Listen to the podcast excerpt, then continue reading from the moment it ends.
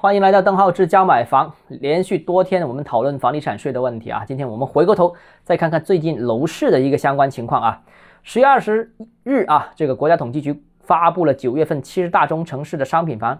呃价格变动情况，其中啊一手住宅价格环比下跌或者持平的城市有四十三个，上涨的只有二十七个，那基本上下跌的是上涨的差不多一倍。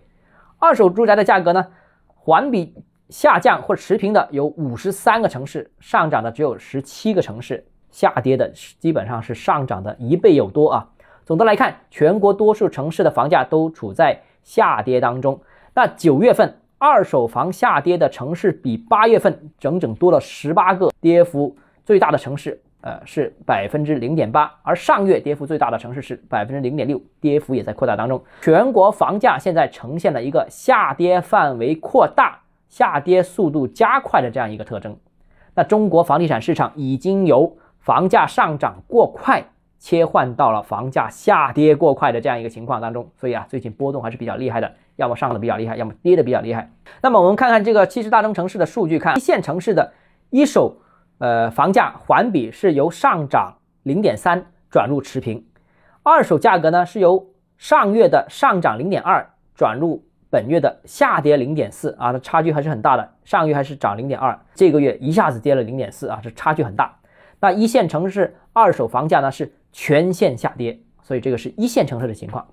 那二线城市呢？二线城市一手住宅价格环比上涨百分之二，转为持平，而二手住宅的价格呢由环比持平转入下跌零点一个百分点。三线城市呢一手住宅价格环比由持平。转为下跌零点二个百分点，二手住宅价格呢由环比下降零点二个百分点，再多了一个百分点，就是现在零点三个百分点。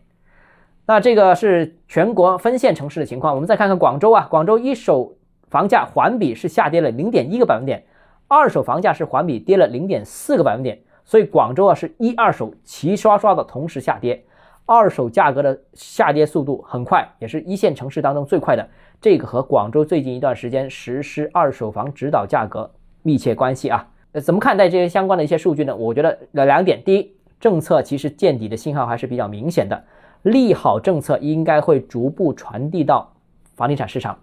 那当然，最近一段时间，央行已经关注到涉及房地产政策过度调控收紧啊，已经导致了一些房地产企业的呃资金运作困难，还有一些普通购房者的贷款困难的这些情况。那近期呢，也央行已经指导金融机构和银行啊，给予房地产企业融资上面的支持，也对普通购房者申请贷款予以支持。那目前呢，我们所在的这样像广州啊、佛山这些市场呢，个别银行其实已经下调了房贷利率，然后部分银行的放款时间也在缩短当中。当然，我听说一个月以内的都有，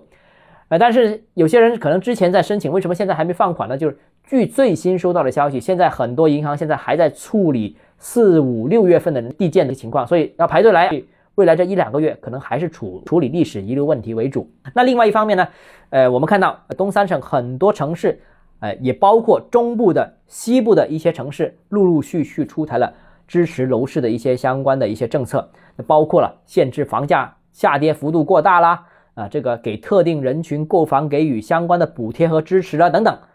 那相关的扶持楼市政策对稳房价、稳地价、稳预期应该会起到一个积极的作用，所以政策逐步逐步传导啊，肯定会起效的。那最后呢，就是房地产市场呢，我个人觉得啊，还会持续低迷。虽然政策已经见底，但是市场筑底啊，它还需要大概半年左右的时间啊。因为什么呢？因为首先政策传导到市场，呃，然后市场再开始起效，这个需要一段时间。一般情况下，政策传递。到市场大概三个月左右，市场再看得到，可能也要三个月时间。所以现在到明年春节之前，